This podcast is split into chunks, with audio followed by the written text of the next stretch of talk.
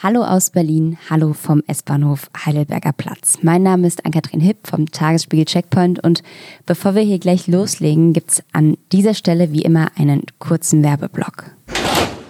Zusammenarbeit ist in Zeiten von Covid-19 wichtiger als je zuvor. Deshalb setzt Facebook die gemeinsame Arbeit mit europäischen Regierungen, Behörden und Forschungsteams fort. So nutzt in Spanien die Weltbank Facebook-Karten zur Prävention von Krankheiten, um den Bedarf an Covid-19-Tests und Krankenhausbetten vorherzusagen. Und gemeinsam mit europäischen Regierungen hat Facebook WhatsApp-Chatbots entwickelt, die Fragen zu Covid-19 schnell und präzise beantworten. Mehr auf about.fb.com slash de slash Europe. Und damit zu unserem heutigen Gast und das ist Stefan Kohn. Stefan Kohn arbeitet seit gut 20 Jahren als Strafverteidiger in Berlin, ist Vorsitzender der Vereinigung Berliner Strafverteidiger und Mitglied im Strafrechtsausschuss des Deutschen Anwaltvereins. Er hat im Laufe seiner Karriere sehr viele, auch sehr prominente und öffentlichkeitswirksame Fälle verhandelt, hat unter anderem den Rapper Bushido, Arafat Abu Chaka und den Wettbetrüger Ante Sapina vor Gericht vertreten. Im Podcast wollen wir darüber sprechen, was ihn antreibt, wie er seine Mandanten auswählt und ob es Menschen gibt, die er persönlich nicht verteidigen würde. Wir wollen darüber reden, ob Recht immer gerecht ist und ob vor dem Gesetz jeder gleich. Spoiler, Kuhn sagt, einige sind ungleicher. Außerdem geht es um die kaputtgesparte Berliner Justiz und den Ressourcenmangel im Kampf gegen die Kriminalität. Eine Runde Berlin, los geht's. Eine Runde Berlin, der Ringbahn-Podcast vom Tagesspiegel Checkpoint. So, genau, am besten irgendwie beim letzten Abteil mal gucken, das ist meistens tendenziell leerer. Ringbahn über Südkreuz, Neukölln. Das Fahrradabteil. Wir sitzen und es ist tatsächlich, so wie wir es uns erhofft hatten, einigermaßen leer. So. Herr Kuhn, ja, schön, dass das geklappt hat. Herzlich willkommen in der Ringbahn zu unserem Podcast. Danke, ich freue mich. Ähm, Sie haben sich ja den Heidelberger Platz als Startstation heute ausgesucht. Warum den Heidelberger Platz? Ähm, ehrlich gesagt ist keine Ringbahnstation eine, mit der ich persönlich wahnsinnig viel verbunden hätte. Station. Aber Heidelberger Platz ist in der Nähe von der Forkenbeckstraße gewesen, wo ich früher, als ich, als ich Basketball gespielt habe, noch ähm, eine Zeit lang am Stadtmannschaftstraining da teilnehmen konnte, Stadtmannschaft spielen konnte. Und deswegen Heidelberger Platz muss ich immer hinfahren, Winter, Sommer, alles. Aber eine Basketballkarriere ist nie groß draus geworden. Woran ist es gescheitert? Hatten Sie denn tatsächlich mal vor, eine große Basketballkarriere zu starten? War das eine Option? Nein, also ich war, als ich Stadtmannschaft gespielt habe, glaube ich 14 oder 15 und ich war damals fast so groß, wie ich heute bin und das ging gerade noch. Wie, wie groß sind Sie? Jetzt bin ich 1,82. Zwei, drei Jahre später waren alle um mich rum 1,90 oder 2 Meter und da hat nichts mehr groß basketballerisch für mich funktioniert. Aber es ist auch so, ich habe Basketball gespielt in 70er, na, nee, in 80er Jahren. Und in den 80er Jahren war Basketball eine wesentlich randständigere Sportart als heute. Heutzutage würde ich, egal mit welcher Größe, es glaube ich nicht mehr in die Stadtmannschaft haben. Sie sind ja einer dieser seltenen Ur-Berliner, sind in Berlin aufgewachsen, in Westberlin. Ja. Ähm, wie würden Sie sagen, war Ihre Kindheit? War das eine wohlbehütete, fröhliche Kindheit? Also Ja, also ich konnte, also ich habe sowas wie Zukunftsängste kannte ich nicht. Die waren in Westberlin, glaube ich, auch rar gesät, weil Westberlin einfach eine hochsubventionierte Stadt war und vermutlich im Gegensatz zur DDR der real existierende Sozialismus gefühlt. Wenn ich mir heute anschaue, ähm, wie meine Kinder groß werden, da ist schon wesentlich mehr Druck dahinter. Man braucht irgendwelche Notenschnitte, um überhaupt noch aufs Gymnasium gehen zu können. Ähm, das war bei uns alles nicht der Fall. Bei uns, so wie ich groß geworden bin, irgendwie Abitur machen und dann wird schon. was würden Sie sagen, waren Sie so für ein Typ Jugendlicher? Nächste Station, Innsbrucker Platz. Ähm, ja, wie soll man sich das selbst beschreiben? Übergang Also ich glaube, ich war, mir, mir sind viele Sachen Achtung, Türen können automatisch öffnen. leicht gefallen und ich hatte dadurch viel Freizeit und Ähm, ich würde sagen, die habe ich nicht immer nur sinnvoll verbracht. Belassen wir es vielleicht dabei. Ihr Vater war ja auch studierter Jurist. Hat Sie das in irgendeiner Weise geprägt? Nein, also dass mein Vater, mein Vater hat nie als oder zumindest nicht so, dass ich es wahrgenommen hätte. In der Zeit, ähm, wo er mich erzogen hat, ähm, als Anwalt gearbeitet oder als Jurist, der war eher politisch unterwegs. Insofern hat die Juristerei in meiner Familie eigentlich keine große Rolle gespielt. Aber es stimmt, mein Vater hat Jura studiert und auch abgeschlossen, auch promoviert. Ähm, aber das hat mich nicht großartig beeinflusst, glaube ich zumindest. Mhm. Sie haben im Vorgespräch gesagt, dass Ihre Entscheidung, Jura zu studieren, eher so eine Art Verlegenheitslösung war. Also nicht unbedingt etwas, was Sie geplant hatten. Nee, wie kam richtig. das zustande? Ähm, naja, so ein bisschen wie ich gesagt habe. Also in West-Berlin Abitur machen und der Rest findet sich schon.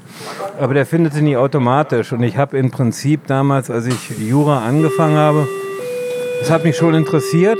Aber für mich war die Perspektive, das schiebt die Entscheidung, was ich eigentlich später tatsächlich machen würde, schiebt das eher auf. Also ich habe ehrlich gesagt äh, damals überlegt, ob ich nicht Journalist wäre und da hätten wir die Plätze tauschen können.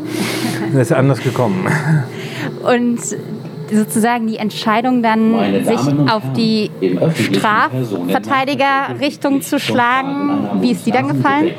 Die ist ähm, sehr spät gefallen. Ich bin, ich habe Jura abgeschlossen und das Examen ist ziemlich gut gelaufen für mich. Und ich bin dann angesprochen worden von einem Professor der Kriminologie, ob ich bei ihm nicht wissenschaftlichen Mitarbeiter machen will. Und das habe ich getan. Und damit hatte ich auf einmal dann vertiefte, vertiefte Kenntnisse im Strafrecht, Strafprozessrecht, weil ich mich einfach als wissenschaftlicher Mitarbeiter beschäftigt habe. Habe nebenbei allerdings auch noch ähm, Geld verdienen wollen. Das war ähm, äh, recht schmal und habe dann angefangen, für eine Anwaltskanzlei auch im Strafrecht Gutachten zu schreiben und Prozesse zu begleiten. Und das hat mich dann schon begeistert und dann war es so ein bisschen vorgezeichnet. Würden Sie sagen, es gibt Charaktereigenschaften, die es beson oder die besonders gut sich eignen für den Beruf des Strafverteidigers? Wenn Sie vielleicht drei nennen müssten? Ähm, ich glaube, man muss, man muss unabhängig sein im Kopf. Ähm, das ist kein Beruf, den man wie in einem Angestelltenverhältnis gut ausüben kann. Man muss ähm, relativ angstfrei sein, Entscheidungen zu übernehmen, zu treffen, die Konsequenzen haben können, die man in dem Moment noch nicht voll überblickt. Und man muss, glaube ich, ähm, auch soziale Kompetenzen mitbringen, weil tatsächlich sind sie als Strafverteidiger in nicht unwesentlichen Teilen jemand, der dem Beschuldigten das Recht erklärt und was sie erwartet. Und sie müssen es in einer Sprache machen, dass das eine Akzeptanz findet, dass ähm, die Leute ihnen vertrauen. Und sie müssen gleichzeitig mit denjenigen, deren Entscheidungen oder deren äh, Verfahrenswege sie übersetzen, Staatsanwälte, Richter, mit dem müssen sie auf einer anderen Ebene aufsprechen können. Und ähm, ein nicht, nicht der wesentlichste, aber auch kein unwesentlicher Teil ist, ein Dolmetscher des Rechts zu sein. Und dafür brauchen Sie, um zwischen diesen doch sehr unterschiedlichen Ebenen zu vermitteln, auch eine gewisse soziale Kompetenz. Würden Sie sagen, eine dieser Dinge mussten Sie sich besonders aneignen?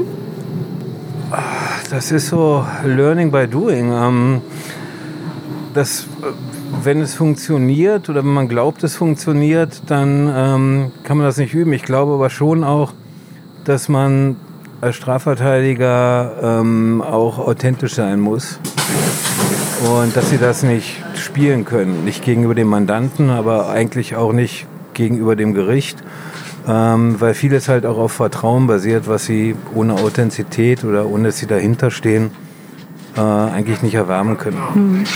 Ferdinand von Schirach hat mal in einem Interview gesagt, es sei auch die Aufgabe von Strafverteidigern vor Gericht zu rühren, weil das letztlich sich auch auf die Entscheidungen auswirken würde. Würden Sie dem zustimmen? Weniger, ehrlich gesagt. Ähm, da ist in, also zu rühren ist heutzutage glaube ich, kein adäquates Mittel mehr. Tempelhof. Sie haben die Nebenklagerechte sind wahnsinnig stark ausgebaut worden. Und das heißt, sie haben das, was früher die, waren die Opfer im Wesentlichen als Zeugen im Strafprozess unterwegs. Mittlerweile sind die Prozessbeteiligte und den Wettlauf um die Rührung, den verlieren sie da regelmäßig, glaube ich, wenn sie ihn antreten würden. Er meint aber was anderes, glaube ich, auch, und das ist richtig. Ähm, der, der Mensch, der Beschuldigte, der Angeklagte, wird in dem Moment durch die Anklage ja erstmal definiert durch wahrscheinlich die schlechtesten Entscheidungen, die er in seinem Leben getroffen hat. Und die definieren ihn aber ja nicht als Mensch, nicht als ganzen Menschen. Und insofern ist es schon ihre Aufgabe, ähm, als Strafverteidiger dem Gericht auch dem Menschen hinter der angeklagten Tat, wenn er die denn überhaupt begangen hat, das ist nochmal eine andere Frage, aber dem Menschen zumindest in den Seiten transparent auch zu machen, die und die nicht allein durch die Anklage definieren zu lassen. Dass das trotzdem da oben auf den Richterbänken nicht immer unbedingt Tränen der Rührung auslöst, steht auf dem anderen Blatt. Fällt es denn immer leicht, wie Sie sagen, diesen kompletten Menschen zu zeichnen? Also es ist ja sozusagen, man muss über das, was er getan hat, erstmal hinwegblicken und auch nach den anderen Facetten suchen. Ist das auch was, was Sie sagen, das musste ich irgendwie lernen? Fällt Ihnen das immer besonders leicht? Nein, also was heißt leicht? Also ich meine, Sie finden ja den Menschen so vor, wie er ist. Ähm, und äh, Sie können nicht aus Person A Person B machen. Sie können bestimmte Eigenschaften, die positiv sind, ähm, vielleicht dann verstärken. Aber am Ende des Tages ähm, ist es keine Frage, ob einem das leicht fällt, sondern auch, ob man, ob man Zuhörer dafür gewinnt. Und was man machen muss, und das finde ich, ist, ist eine der spannendsten Sachen an dem Beruf, ist, man muss tatsächlich auch neugierig auf den Menschen sein. Ähm, die Justiz ist es in ihrer Arbeitslast nur, kann es nur bedingt sein. Ähm, und insofern ist das, was diesen Beruf auch reizvoll macht, dass man Menschen in Extremsituationen aus unterschiedlichsten Kulturen kennenlernt. Hermannstraße. Ähm, ist einer der großen Reize dieses Berufs und insofern, ja, das macht es dann wiederum auch leicht, wenn man diese Neugier hat auf den Menschen. Wie würden Sie denn das Verhältnis zwischen Mandanten und Ihnen beschreiben, wenn man Richtung die, die, die Frage Nähe und Distanz geht? Weil, wie Sie sagt, man muss schon irgendwie ein Vertrauensverhältnis aufbauen, man muss trotzdem diese professionelle Distanz wahren. Sie haben erzählt, Sie siezen grundsätzlich immer alle Mandanten. Ähm, wie würden Sie da die, die Rollenverhältnisse sozusagen sehen? Naja, einem wird ähm, vom Mandanten Hoffnung entgegengebracht, auch natürlich Erwartungshaltung. Und ähm, es gibt einen Spruch unter Anwälten, wer als Anwalt sich selber verteidigt, hat einen Esel zum Mandanten. Und da ist was dran. Also ich würde auch nicht unbedingt meine Verwandten verteidigen wollen. Und ich kann sagen, ich habe in einem ja, damals sehr spektakulären äh, Verfahren habe ich jemanden vertreten, ähm, wo wir eine sehr große Sympathie auch persönlich zueinander hatten. Können, können Sie sagen, welcher Fall das war? Das war der Häuserskandal, ähm, wo ich den sogenannten Wettkönig da vertreten habe. Können Sie noch zwei, drei Sätze für alle, die es nicht wissen? Achso, ja nein, um mein, mein. Mandant wurde ja. vorgeworfen, er ist am Ende dafür auch verurteilt worden, dass er Fußballspiele manipuliert hatte. Und der war ähm, schon ein ganz besonderer Mensch und auch Mandant, ähm, der tiefgläubiger Christ ähm, mit sehr, sehr großer Empathie auch für seine Umwelt. Der hat noch aus dem Gefängnis raus für ein krebskrankes Mädchen spenden lassen, wo er wirklich andere Sorgen hatte. Seine beiden Brüder waren ähm, auch inhaftiert. Und ähm, da, war, da lag das Du immer in der Luft. Und äh, ich habe gesagt, kann irgendwann kommen, aber erst wenn das Verfahren vorbei ist. Okay, hinterher sind wir Squash spielen gegangen. Womit ich ehrlicherweise nicht gerechnet habe, ist, ähm, dass es dann später nochmal ein anderes Verfahren gab. Da habe ich ihn auch vertreten. Und das hat sehr an meinen Nerven gezehrt, weil ähm, ich jetzt auf einmal nicht der Erwartung eines Mandanten, sondern auch jemand, der als Freund von mir erwartet hat, ihn aus dieser Situation irgendwie da halbwegs adäquat rauszuholen. Ja. Haben Sie damals drüber nachgedacht, den Fall dann doch nochmal abzugeben auch? Ging das so weit? Ja, das ist halt das Schwierige, wenn man diese Distanz, und das ist so der einzige in dem Rahmen gewesen, bei dem ich das gemacht hatte, weil ich mir, wie gesagt, auch subjektiv meinte, dass da sowieso nie wieder was kommen würde. Aber ähm, sie können dann halt auch, äh, finde ich, äh, sie können dann halt einen Freund auch nicht im Stich lassen, wenn er ihnen so vertraut und sagt, ich habe dich damals als Anwalt gehabt, ich möchte das jetzt auch wieder. Lass mich jetzt nicht im Stich so sinngemäß. Das Problem war auch noch, dass er aus Berlin raustransportiert wurde. Das Verfahren fand in Bochum statt und er wurde, wurde in Dortmund eingesperrt. Ähm, und da auch für manches Ergebnis im Nachhinein verantwortlich gemacht, für das er nichts konnte. Wir sind jetzt gerade an der Frankfurter Allee, das ist falsch. Na, Hermannstraße. Ähm, ich dachte gerade, das ist irgendwie die falsche Beschreibung. Ich würde jetzt, wir haben immer so ein Spiel im Eine Podcast, Station. Entscheidungen. wo wir äh, entweder oder Fragen stellen und um die Podcast oder den Podcast-HörerInnen ihnen ihre Person noch ein bisschen näher zu bringen, würde ich das jetzt mal bis zur nächsten Station spielen. Also ähm, ich gebe Ihnen immer zwei Begriffe. Sie müssen sich für einen entscheiden. Sie dürfen, wenn Sie mögen, auch noch eine kurze Erklärung hinten dran schieben. Müssen Sie aber auch nicht. Wir können das auch kurz und schmerzlos machen. Ich würde einfach mal starten. Gerne. Ähm, Frühaufsteher oder Nachtmensch? Vom Nachtmensch zum Frühaufsteher geworden. Durch den Job? Ja. Ja. Ja, ja, ja, auch. Und durch Familie. Kaffee oder Kippe? Kaffee. Robe oder Jeans? Unter der Woche Robe. Und Privatanzug oder Jeans? Jeans. Öffi oder Taxi? Taxis. Kanzlei oder Gericht? Gericht. Beruf oder Berufung? Berufung. Recht haben oder Recht bekommen? Recht bekommen. Urteil oder Vergleich? Urteil. Kopf oder Bauch? Meine Damen Kopf. und Herren, im Reden oder zuhören? Personennahverkehr gilt die Pflicht zum Tragen Zuhören. Laut Wir oder leise? Sie, dies in unserem Zug zu beachten. Vielen Dank. Modulierend. Nächste Station. Lass ich mal durchgehen. Ähm, lustig oder ernst? Lustig. Übergang zu den Bei- Lieber beim Sport 45, auspowern oder zu Hause tiefenentspannen? 47 Und zur Äh, draußen, Sport.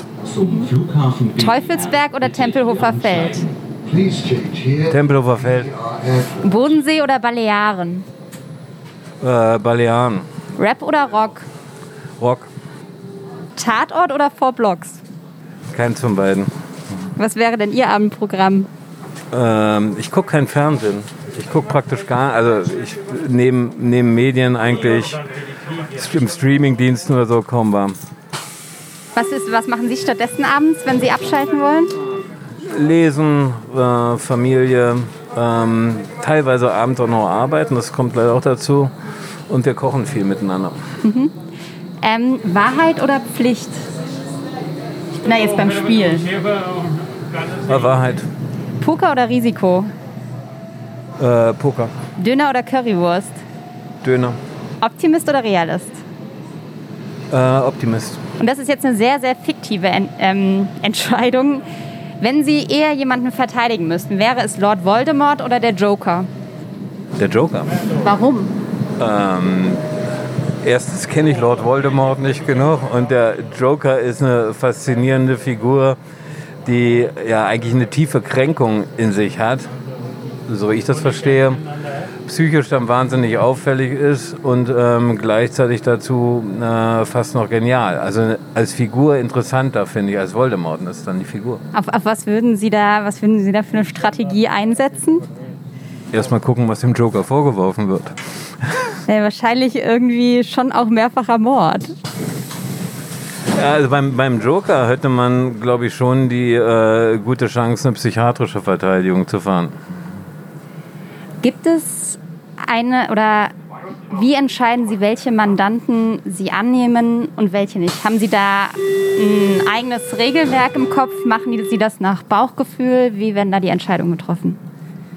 Nein, ich nehme, ähm, also es hängt A, von Arbeitsbelastung ab. Man kann halt nicht unendlich, der Tag hat ähm, sollte nicht 24 Stunden Arbeit haben und das heißt, äh, wenn man ausgelastet ist, da muss man halt Stopp sagen, ähm, was mir manchmal leider schwerfällt. Und es gibt aber bestimmte Sachen, die ich, die ich nicht mache. Ähm, keine Sexualstraftaten gegenüber Kindern. Bin aber der Meinung, diese Leute verdienen eine gute Verteidigung. Ich würde sie, glaube ich, persönlich nicht liefern können, weil ich zu befangen wäre. Und das Gleiche gilt gegenüber ähm, Menschen, die aus äh, rechtsradikalen Motiven Straftaten verüben.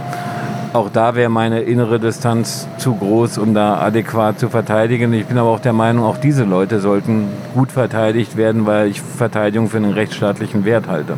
Würden Sie sagen, dass im Gedankenspektrum eines Strafverteidigers Moral eine Rolle spielen darf? Nein. Nein, ähm, ich finde, das betrifft aber nicht das Gedankenspektrum eines Strafverteidigers, sondern es betrifft das Strafrecht insgesamt. Es sind ähm, eher totalitäre Systeme, die versuchen, ihre Moral durch Strafrecht durchzusetzen. Und ähm, die Idee oder die, die Furcht, äh, dass hier im Prinzip, die ja manchmal von manchen Parteien geäußert wird, demnächst die Scharia Einzug halten würde, das ist auch ein auf Glaubenssätzen und eher auf Moral beruhendes Strafrechtssystem. Und äh, das würde ich aus gutem Grunde hier nicht wollen, weil es die Liberalität natürlich dann auch einschränkt. Sie sind äh, oder Sie haben ja jetzt schon mittlerweile wirklich viele Fälle gehabt, auch viele, die groß in den Medien waren und viel Aufmerksamkeit erfahren haben. Unter anderem haben Sie auch in den Anfängen ähm, Bushido äh, sowie die Abu Chakas und äh, Mitglieder der Remo-Familie verteidigt. Ähm, wie kamen Sie daran? Wie kamen Sie da an die Aufträge und wie sind Sie da zu Ihren Mandanten gekommen? Ja, als ich, ähm, als ich angefangen habe, ähm, da war es so, ich war ja nicht alleine. Ich war äh, mit meinem Sozius Herrn Becker und ich war mit Herrn von Schirach, den Sie schon erwähnt haben, in einer Kanzlei. Und das waren so die ersten Mandate, die kamen ja nicht zu mir. Ja, die kamen da in die Kanzlei, die wollten eigentlich von mir, glaube ich, gar nichts wissen. Und ähm, da habe ich halt, äh, das waren Remus, ehrlich gesagt, da am Anfang, die ich da vertreten habe. Und da muss man, muss man auch ehrlich gesagt ein bisschen Glück haben, dass diese Fälle gut laufen, weil sie sind Übergang, ein weißes Übergang Blatt und wenn die Fälle schlecht laufen, ähm, dann heißt es relativ schnell auch, ähm, das spricht sich rum. So, und wenn die Fälle gut laufen, dann spricht sich das auch rum.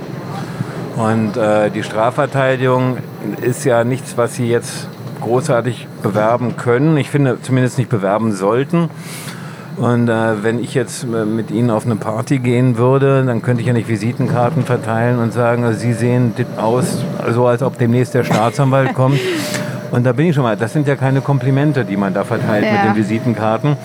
Und insofern äh, kommen die Leute durch Mund-zu-Mund-Propaganda zu einem. Glauben Sie denn gerade bei solchen Verfahren, was führt denn letztlich dazu, dass sie gut verlaufen? Wenn Sie sagen, das ist ein weißes Blatt, man weiß es vorher nicht. Nein, es, ähm, dazu, dazu gehört verschieden. Also einmal ist jeder Fall ist anders. Die Beweislage kann erdrückend sein, sie kann aber auch total dünn sein. Ähm, dann ist es so, dass sie die, ist ein wesentlicher Punkt, finde ich, dass sie die Mandanten realistisch beraten. Nicht mit deren Hoffnung und Erwartung spielen und ihnen irgendwas versprechen, was ähm, hinterher gar nicht eintritt. Und wenn Sie da transparent sind und Sie vor allen Dingen auch, ich glaube, das ist wichtig, Einsatz zeigen, ähm, dann wird das honoriert, auch wenn Verfahren mal vielleicht nicht gut ausgeht. Es kommt dazu, dass die Mandanten vielleicht nicht alle Anträge und das ganze Juristische nicht nachvollziehen können, nicht alles verstehen, was da passiert. Aber die haben schon einen Eindruck davon, ähm, ob im Gerichtssaal was passiert und man sich für sie einsetzt und ob man auch in der Lage ist, sich da ähm, durch Argumente Gehör zu verschaffen oder eher nicht. Und das nehmen sie halt mit. Interessiert Sie das denn in so einem Fall, ob Ihr Mandant schuldig oder in den vorherigen Fällen auch ob ihre Mandanten schuldig sind oder nicht. Spielt das für ihre Verteidigung eine Rolle? Ähm, also wir lösen uns jetzt mal völlig von äh, Ja. Remus, Abu Chakas und Bushido und so weiter. Und auf einer ganz abstrakten Ebene ist es so, ähm, ich habe zum Beispiel für mich eigentlich früher, mich, ich wollte überhaupt kein Sexualstrafrecht machen.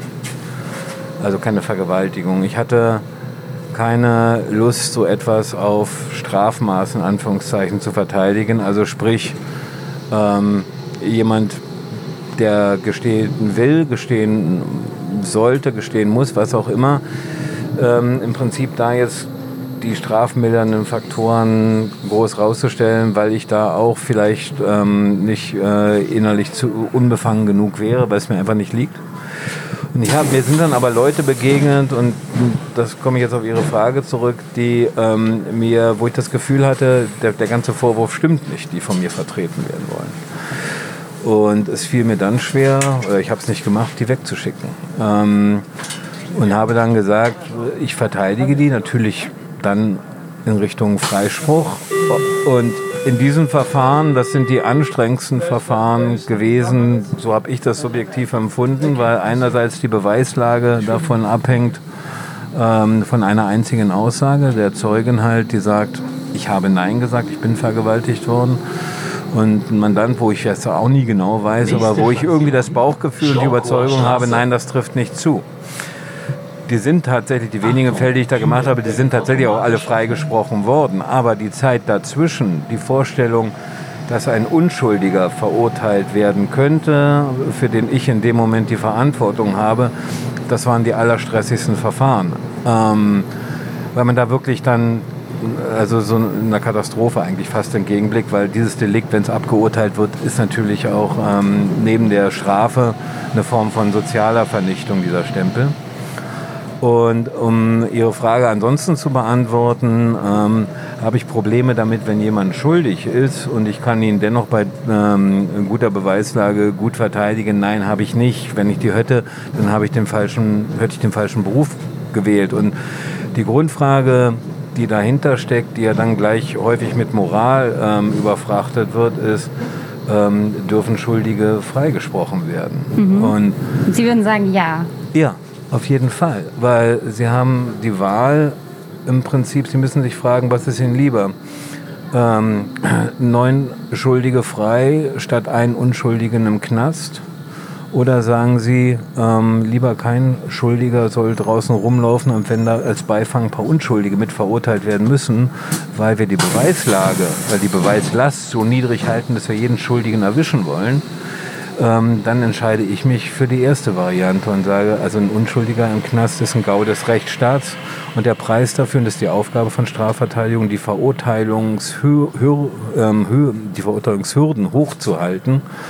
Ähm, das bedingt dann, wenn man die hochhält, dass man halt im Zweifel, und der Zweifel heißt nicht, dass jemand unschuldig ist, dass man dann im Zweifel für den Angeklagten urteilt. Und das ist ja kein, kein deutscher Sonderweg, sondern ein Weltrechtsprinzip eigentlich. Weil es natürlich für, den, für die Opfer total schwer verständlich ist. So sehr das auch einfach rechtsstaatlich unser Recht ist, einem Opfer zu vermitteln, das irgendwie ja, Unrecht erfahren hat, dass dann gegebenenfalls die Täter freigesprochen werden. Ja, aber ähm, also meine Erfahrung ist teilweise eine andere.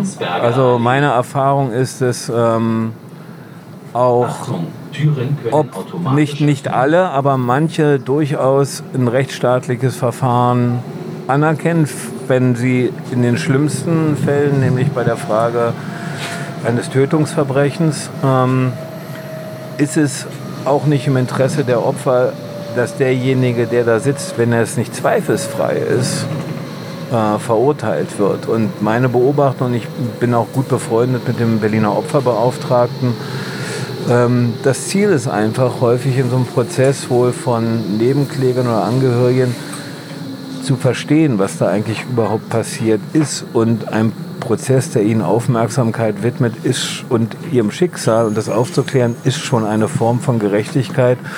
Und viele Nebenkläger sagen mir, dass das Ergebnis nicht immer im Vordergrund steht, was da rauskommt.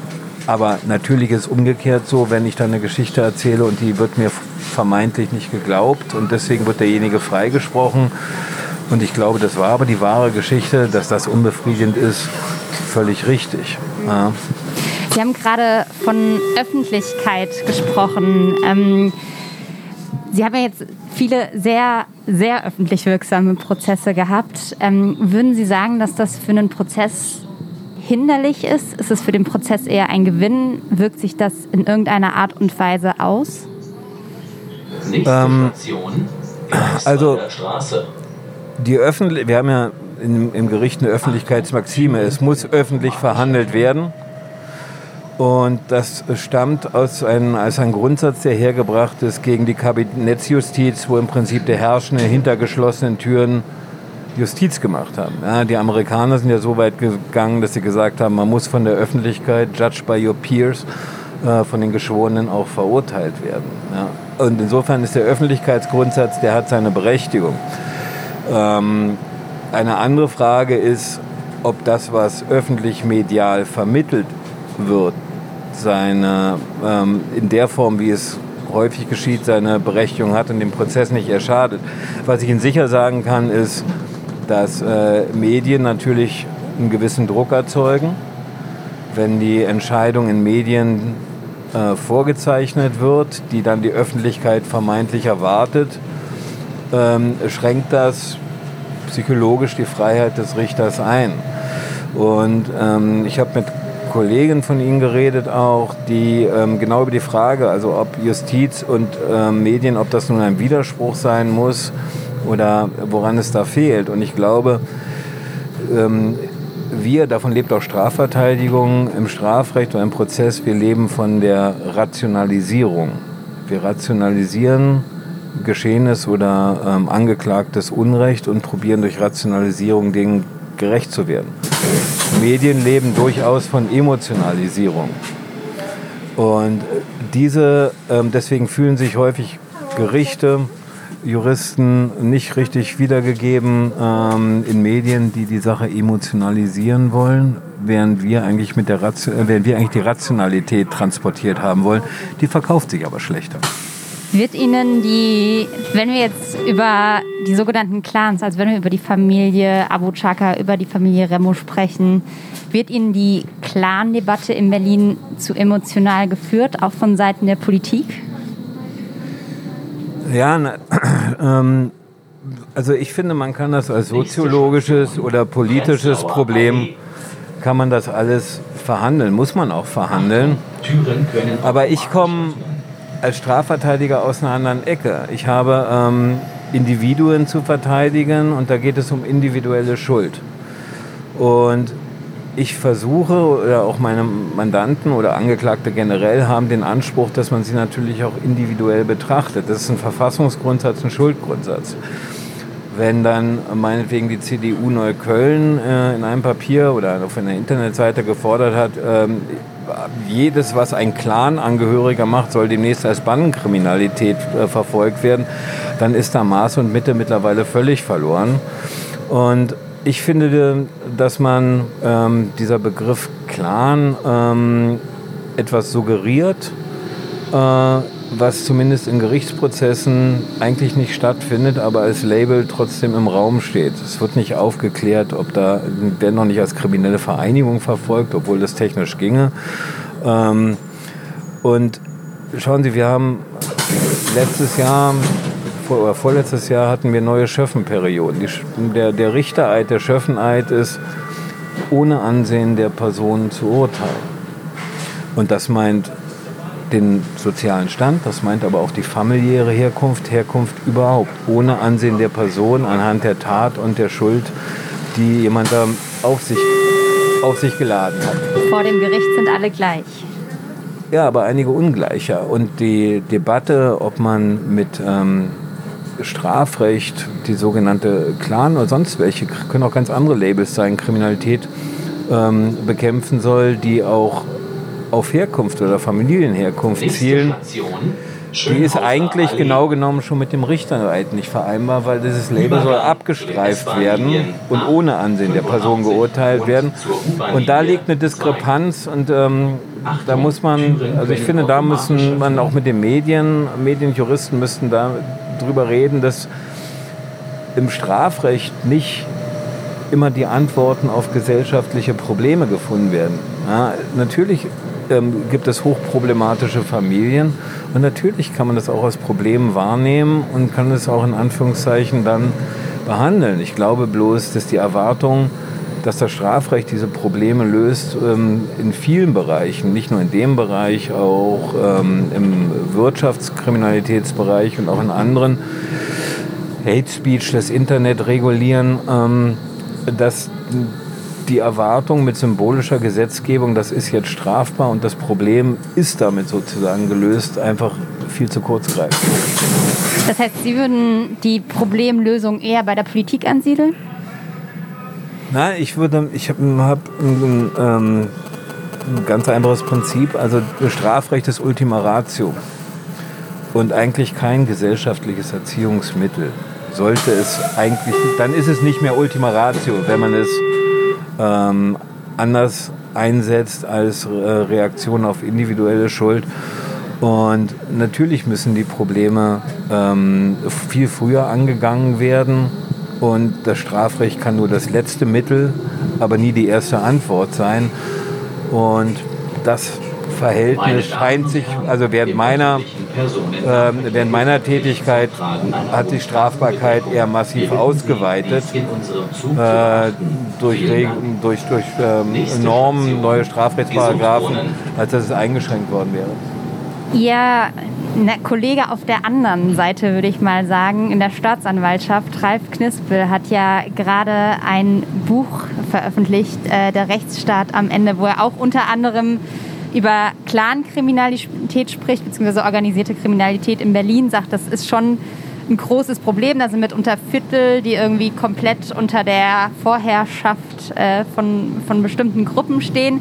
Er sagt aber auch, dass das Problem, warum man diese Probleme nicht gelöst kriegt und auch viele andere, ähm, ist, dass die Berliner Justiz und auch die Berliner Polizei eigentlich komplett überlastet und seit Jahren kaputt gespart wurde. Wie ist da Ihre, Ihr Blick drauf? Ist das für Sie praktisch, weil Sie dann auf der anderen Seite sozusagen, weil es leichter ist zu verteidigen? Ähm, bedingt. Also äh, vorab, also äh, ja, Ralf Knispel steht auf der anderen Seite, ist aber ähm, ein Oberstaatsanwalt, den ich persönlich sehr schätze und ähm, der für mich auch ein Beispiel ist, dass, was heute viel zu kurz kommt, dass man von verschiedenen Positionen und Haltungen auch ähm, miteinander reden kann und Argumente austauschen kann und im Austausch bleiben kann. Ja, das bin ich zum Beispiel mit Herrn Knispel auch. Ähm, aber die Frage, ob wir davon profitieren, von Überlastung, ja, kurzfristig ist natürlich eine kaputtgesparte Justiz, ähm, ist für die Verteidigung leichter in, in Anführungszeichen abzuwehren in ihren Angriffen als eine hochgerüstete Justiz. Das ist völlig richtig. Aber ich mache ähm, für einen Strafrechtsausschuss des Deutschen Anwaltsvereins, ähm, in dem ich Mitglied bin, schreiben wir Stellungnahmen halt auch zu Gesetzesentwürfen. Das Ergebnis ist ja folgendes.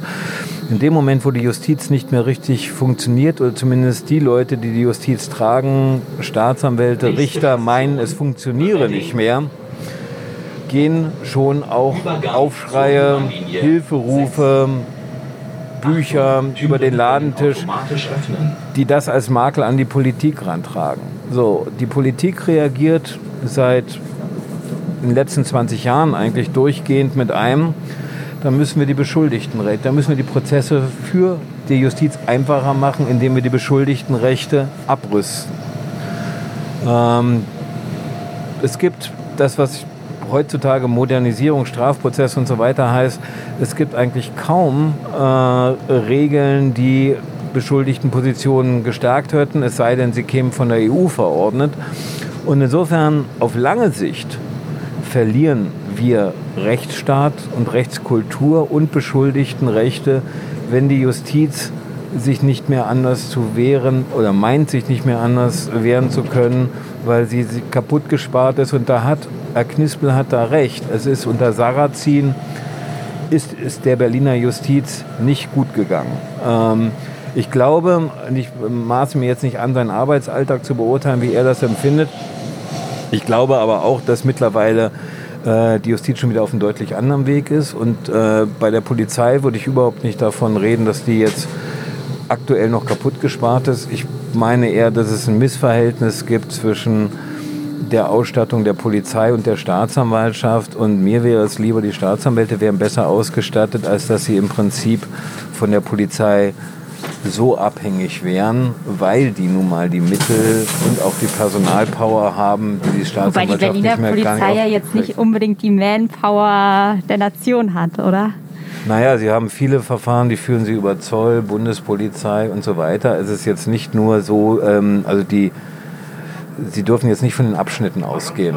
Ähm, das soll teilweise katastrophal aussehen, aber äh, Bundespolizei, Zoll, die sind schon zu ordentlichen Razzien und allem möglich fähig. Und die haben auch, die schreiben auch ähm, umfangreichste Akten zustande, die werten umfangreichste ähm, Terabyte von beschlagnahmten Computern, Handys, alles Mögliche aus. Etwas, zu das wir, also weder Gerichte, Verteidigung oder Staatsanwaltschaft ansatzweise in der Lage sind. Und insofern determiniert die Polizei, anders als es eigentlich sein wollte, sehr wohl, was wir überhaupt an Beweismitteln ähm, zu sehen kriegen und wonach wir im Prozess entscheiden am Ende.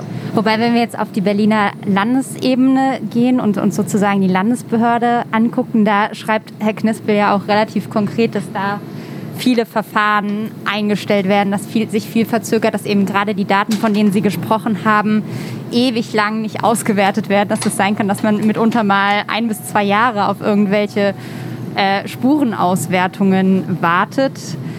Da klingt das ja schon alles deutlich anstrengender. Also da muss man unterscheiden. Also es gibt Verfahren, in denen geht das alles sehr schnell, die mit Haft und so weiter, also Untersuchungshaft ähm, äh, einhergehen. Da muss es auch schnell gehen und ähm, da funktioniert es meines Erachtens auch. Äh, vielleicht mit Ächzen und Knirschen, aber es funktioniert. Und umgekehrt ähm, gibt es Verfahren, da dauert es tatsächlich lange, das sind die Nicht-Haftsachen. Jetzt muss man aber auch eines sagen, der Gesetzgeber hat ähm, den Zugriff auf Daten und die Möglichkeiten, äh, Daten abzufischen, in Anführungszeichen, immer größer erweitert. Und mit den Ermittlungsmöglichkeiten, die den Behörden an die Hand gegeben worden sind, ergeben sich natürlich auch viel größere Datenmengen. Und da sind, das heißt, sie haben eigentlich ein, ein Mehr an Ermittlungen, aber sie haben vielleicht tatsächlich nicht mehr die Manpower, weil das nicht gleichzeitig aufgerüstet wird, um das alles aufzuwerten.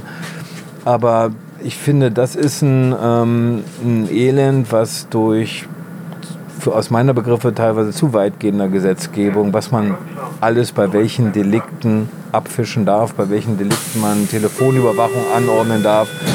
Die Masse der Möglichkeiten ähm, birgt halt die Schwierigkeit ihrer Verarbeitung. Ich glaube, die Aufklärungsquote liegt knapp bei unter 50 Prozent. Das klingt für mich nach sehr wenig tatsächlich. Also ich kann das schwer beurteilen, weil ich immer nur mit aufgeklärten Straf äh, vermeintlich aufgeklärten Straftaten konfrontiert bin. Bei den unaufgeklärten kommt ja niemand zu mir. Deswegen ist also mein Bild subjektiv natürlich ein ganz anderes.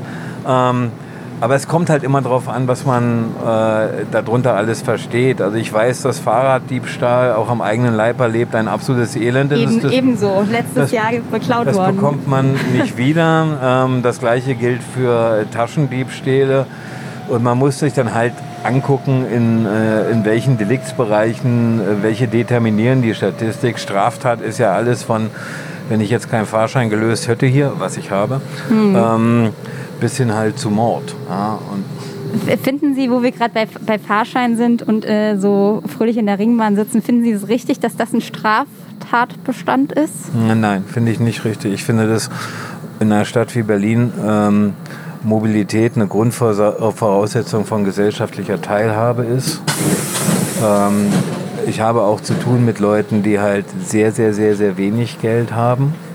Und äh, deren Kinder nicht einfach mal in ein Museum oder zum Sport oder sonst was, sondern wo das wirklich Probleme sind. So und ähm, das schauen Sie die die die Bahn in, in New York müssen Sie einiges überwinden, um in eine U-Bahn reinzukommen.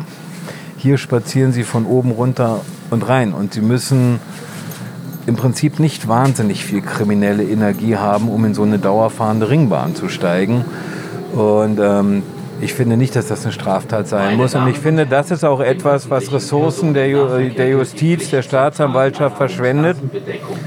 Und auch da wären möglicherweise Ressourcen freizumachen, die Herr Knispel auch gut brauchen könnte. Oder nicht Herr Knispel persönlich, aber die Staatsanwaltschaft, was er anmahnt. Sie haben gerade von krimineller Energie gesprochen. Glauben Sie, jeder Mensch hat kriminelle Energie?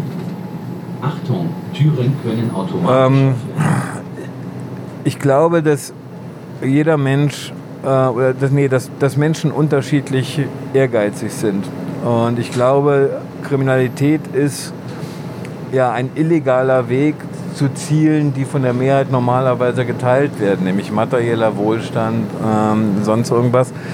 Ähm, und kriminelle Energie ist tatsächlich nur eine andere Form von Ehrgeiz. Also eine eigentlich gesellschaftlich positiv konnotierte Eigenschaft, die sich aber illegaler Mittel begreift und dadurch halt, wenn sie jemand Ehrgeiziges betreibt, als besonders gefährlich gibt. Aber ich glaube, wenn Sie mich fragen, ähm, ob jeder Mensch straffällig werden kann oder eine Neigung dazu hat, ja, absolut. Und ähm, es ist, äh, also damit meine ich, dass jeder Mensch straffällig werden will. Ich meine aber damit, dass jeder, das ist statistisch, empirisch, in Dunkelfeldforschung bewiesen, dass jeder schon mal äh, wohl eine Grenze übertreten hat. Und sei es als Jugendlicher, als er mal geklaut hat, oder sei es als Jugendlicher mit einer Körperverletzung.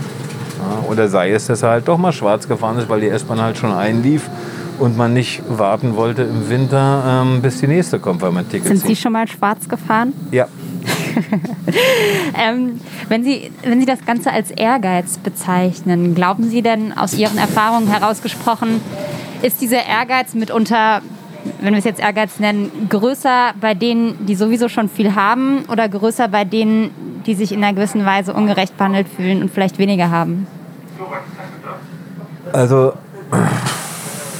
da äh, würde ich mir kein, also ich, ich als, das ist ja vielleicht im Gespräch auch ein bisschen rausgekommen, ich bin niemand, der ähm, Pauschalurteile mag. Ja? Und wir leben halt von Differenzierung und möglichst genauer Betrachtung als Strafverteidiger. Und ich finde deswegen, so, so eine Urteile kann man in der Form gar nicht fällen und sollte man sich Nächste auch von fernhalten. Westend. Wir haben jetzt noch knapp, ich glaube, drei Stationen, während wir hier jetzt noch musikalisch äh, bedudelt werden drüben, sind Gitarrenspieler. Ähm, die drei Stationen, ich habe äh, drei Zitate mal rausgesucht, die nicht von Juristen sind, sondern im weitesten Sinne, würde ich sagen, aus der literarischen Ecke, die sich aber mit der Rolle von Juristen befassen. Die würde ich Ihnen einfach mal so nacheinander vorlesen und vielleicht können Sie da kurz was zu sagen, ob Sie da einen wahren Kern drin sehen oder wie Ihre Haltung dazu ist. Okay. Ähm, das erste wäre von Wilhelm Busch. Der Rechtsanwalt ist hochverehrlich, doch seine Kosten oft beschwerlich.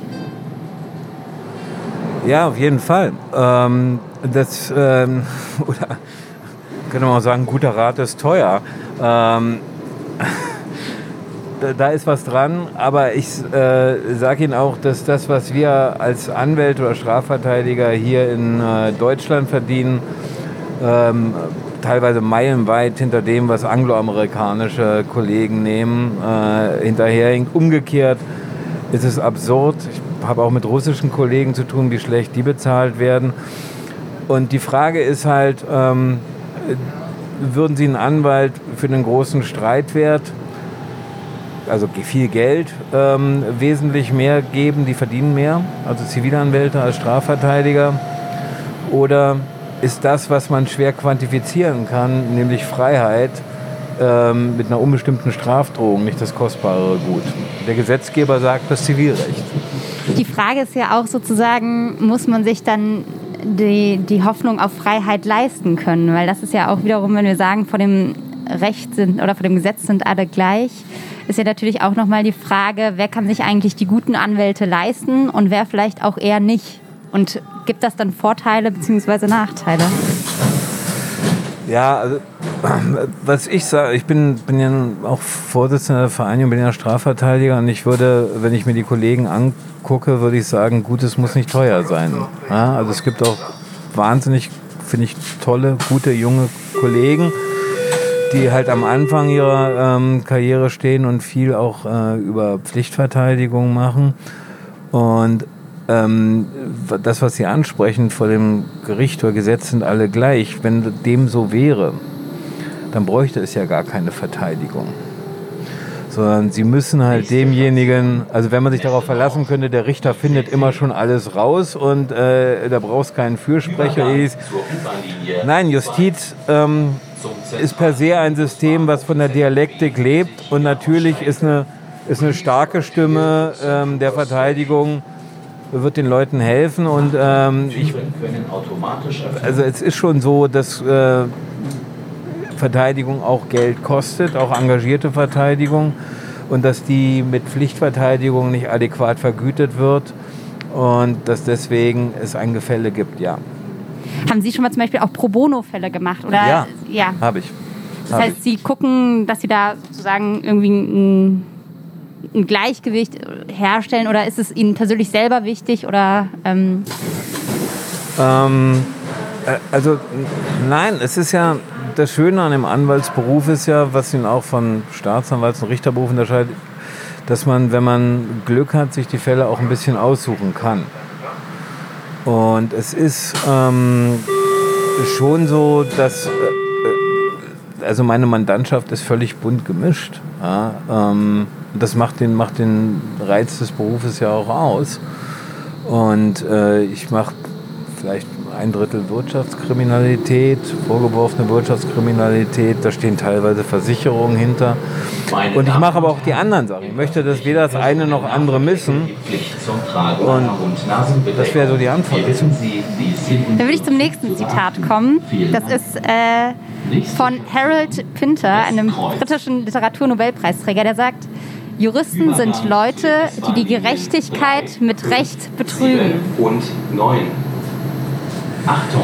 Da ist die Frage, was Gerechtigkeit ist. Was dahinter steckt, ist ja eigentlich, dass das Recht nicht die Gerechtigkeit verkörpert. Ist es so? Aus Ihrer Sicht? Nein, ich glaube schon. Also ich glaube, dass wir hier den ähm, vermutlich, also bis so um die, um die Jahrtausendwende, hatten wir vermutlich den am besten funktionierenden Rechtsstaat ähm, auf deutschem Boden. Ich sage bis zur Jahrtausendwende, wir haben ihn auch immer noch, aber ich beobachte halt mit Sorge, wie ähm, bestimmte Ressourcen nicht mehr in die Justiz hineingesteckt werden und ähm, eigentlich ist den Standard, den wir hatten, dass der zumindest nicht dramatisch, aber dass der im Sinken begriffen ist. Wobei das hier noch nicht die Frage nach Gerechtigkeit zwangsläufig beantwortet. Nicht alles, was rechtens ist, ist ja zwangsläufig gerecht. Nein, aber dann ist dann die, Frage nach Gerechtigkeit werden wir in den letzten zwei Stationen noch nicht mehr klären können. Ähm, das ist aber auch, ehrlich gesagt, äh, ich bin Interessen- und Parteivertreter. Und die Gerechtigkeit, die meinem Mandanten widerfahren soll, ist ein fairer, rechtsstaatlicher Prozess. Nächste Station. Und das ist die einzige Form, die mich jetzt beruflich als Gerechtigkeit interessiert. Achtung! Okay, das ist doch eine Antwort. Ähm, dann das letzte Zitat äh, von dem französischen Maler Jean Guidou. Der hat gesagt, nie hat ein Dichter die Natur so frei ausgelegt wie ein Jurist die Wirklichkeit. Wir kommen jetzt zu den Das, ganz das, nein, nein, Sachen das, das, das, gefällt mir ähm, außerordentlich gut, weil uns daher als Juristen das beschieden wird, was uns gerne abgesprochen wird, nämlich jede Menge Fantasie. Und tatsächlich ist die Juristerei auch ein, auch ein kreativer Beruf. Ja. Inwiefern? Naja, Sie müssen, ähm, Sie, Sie können Prozesse ja ganz unterschiedlich führen, äh, sowohl taktisch als auch von der rechtlichen Einschätzung, als auch von der Präsentation des Mandanten. Schweigt er, redet er, wie redet er? Und ähm, das heißt schon, dass eine, eine, eine gute Verteidigung muss auch immer kreativ sein, äh, muss mutig sein. Sie können in bestimmten Prozessen, können Sie halt auch Anträge stellen. Ähm, also das zu Gehör bringen, was eigentlich die Justiz manchmal auch nicht, gar nicht hören will oder nicht genug hört. Ja? Haben Sie da ein Beispiel irgendwie im Kopf, wenn Sie da an einen vergangenen Fall denken, ohne jetzt Das ist kein, also ein Beispiel ist, ähm, Polizeizeugen sind relativ unantastbar vor Gericht. Also bis ein Gericht sagt, ein Polizeizeuge hat hier gelogen, muss schon wirklich einiges passieren. Das wird doch gerne gesund gebetet. Und ein Kollege, gar nicht ich von mir, der hat, ähm, nachdem zwei Polizeibeamtinnen auf einer Demonstration acht Leute rausgezogen haben, die ähm, vermeintlich Straftaten begangen hatten und die eine halbe Stunde lang behauptet haben, sie haben die acht immer im Blick gehabt, bevor sie am Ende zugegriffen haben. Der hat ein Glaubhaftigkeitsgutachter, was eigentlich die Grenzen der Wahrnehmbarkeit sind, weil kaum ein Richter würde sagen, das ist eigentlich menschlich unmöglich, das heißt, die sind geschult und so weiter. Dann holt man einen Sachverständigen dazu. Oder wenn äh, bestimmte Schuldformen, ähm, die vielleicht auch durch kulturelle Prägung hervorgerufen werden können, durch ein ganz anderes Aufwachsen, ethnologische Gutachter. Ja? Und das heißt, sie probieren die Lebenswelt desjenigen, der das Subjekt der Anklage ist, lebendig zu machen und dabei können sie durchaus kreativ sein. Würden Sie denn sagen, dass Sie grundsätzlich eher einer sind, der immer auf ähnliche Strategien setzt oder komplett bunt gemischt? Ich hoffe letzteres. Das, das soll die Justiz beurteilen. Also ist es so, dass man so eine Art Werkzeugkoffer hat, aus der man sich dann bedient, oder muss man jedes Mal komplett mit frischem Kopf und ganz neu an den Fall rangehen? Eigentlich, eigentlich letzteres. Aber natürlich ähm, gibt die Routine einem dann schon manche Wege irgendwie aus Erfahrung vor. Und ich habe relativ viel Referendare. Ich bin auch an der Uni und ich finde es immer wieder erfrischend, wenn Leute völlig unverbildet die Sachen neu denken und man seine Routine auch auf den Prüfstand gestellt kriegt. Würden Sie sagen, Wahrheit ist für einen Prozess relevant?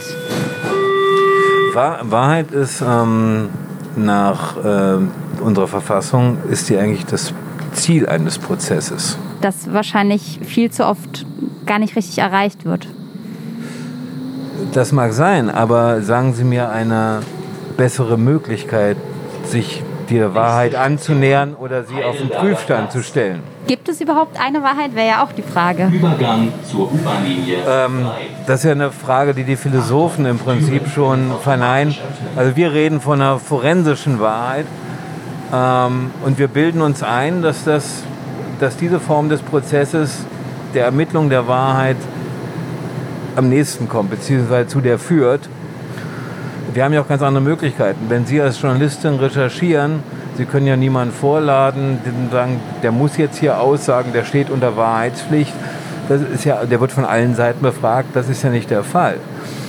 Und ähm, auch das ist dann natürlich eine Diskrepanz äh, zwischen Journalismus und Juristerei und der Quell vieler Missverständnisse zwischen beiden Professionen. Würden Sie sagen, Sie erkennen, wenn jemand lügt? Ich glaube ja, nicht immer, aber ich glaube, dass wenn ich denke, jemand lügt, dann lügt er auch. Aber es geht wahrscheinlich jedem so, nicht nur Juristen. Wir müssen jetzt langsam aufstehen und uns Richtung Ausgang begeben. Woran würden Sie denn sagen, erkennen Sie die Lüge? Ähm, unterschiedlich. Äh, teilweise ist es ein Bauchgefühl. Teilweise ist es aber auch, ähm, indem man Widersprüche produziert. Das Ja. heißt, jemanden häufig genug die gleiche Geschichte erzählen lassen?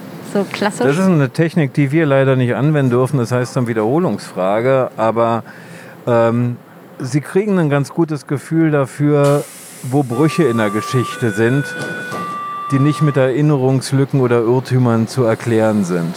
Und Sie haben natürlich auch häufig ein Hintergrundwissen aus den Akten und so weiter. Aber es ist, glaube ich, glaube ich schon so, wenn man das eine ganze Weile macht, dass man auch dafür ein ganz gutes Gespür kriegt. Das Problem ist, dass wir als Juristen dafür gar nicht ausgebildet sind. Dass wir eigentlich alle die Wahrheit suchen, aber in Aussagepsychologie Richter, Staatsanwälte und auch wir Verteidiger eher Laienpsychologen sind, wenn wir uns nicht eigenverantwortlich fortbilden. Wenn wir Richtung Laienpsychologie gehen, was würden Sie denn sagen? Sie sind jetzt mehr als 20 Jahre in Ihrem Job. Was ist so das für Sie persönlich Wichtigste, was Sie in der Zeit über Menschen gelernt haben und vielleicht auch über die menschliche Psychologie? Ähm, was ich über Menschen gelernt habe, ist, dass es, also meinen Mandanten wird ja eigentlich äh, selten Gutes, sondern nur Böses vorgeworfen, in unterschiedlichem Grad. Aber ich habe, ich habe durchaus böse Menschen, aber viel, viel seltener kennengelernt, als man das eigentlich nach den Anklagen erwarten könnte. Und ähm, was es bei mir psychologisch ausgelöst hat, ist, dass es meine man könnte ja theoretisch, wenn man so viel mit unterschiedlichen Menschen, die immer nur Vorwürfe haben, mit denen sie auseinandersetzen müssen, könnte man ja irgendwann vielleicht mal sagen, ich kann es nicht mehr hören oder ich bin pappe satt. Bei mir ist es so, dass es, weil man so viel auch aus verschiedenen Kulturkreisen Leute kennenlernt, die Neugier auf den Mensch eher gestärkt als abgeschwächt hat. Und gibt es irgendwas, was Sie in Ihren Jahren der Berufszeit, die Sie bis jetzt hatten, bereuen? Ja, sicherlich. Aber ich habe eine Schweigepflicht. Würde es denn, vielleicht können Sie ja annähernd umreißen, worum es gehen würde?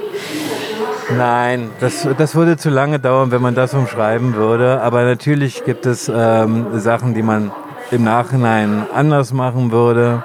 Mandate, die man vielleicht doch nicht hätte annehmen sollen. Ähm, ja. Und wenn Sie vielleicht dann dahingehend Ihrem jüngeren Ich, Ihrem Ich, das damals angefangen hat, einen Rat geben würden, welcher wäre das? Rückblickend. Ähm,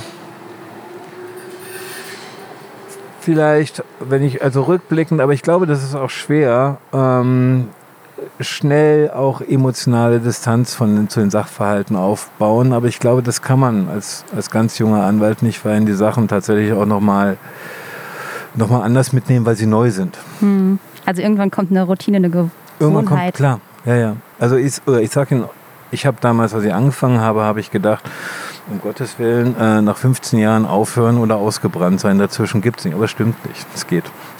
Okay, das ist doch ein schönes Schlusswort. Dann vielen Dank, Herr Kohn, dass Sie die Runde mit uns gedreht haben. Äh, Grüße zu Hause an alle Podcast-Hörerinnen und Hörer. Das war eine Runde Berlin. Bis dann. Eine Runde Berlin, der Ringbahn-Podcast vom Tagesspiegel Checkpoint.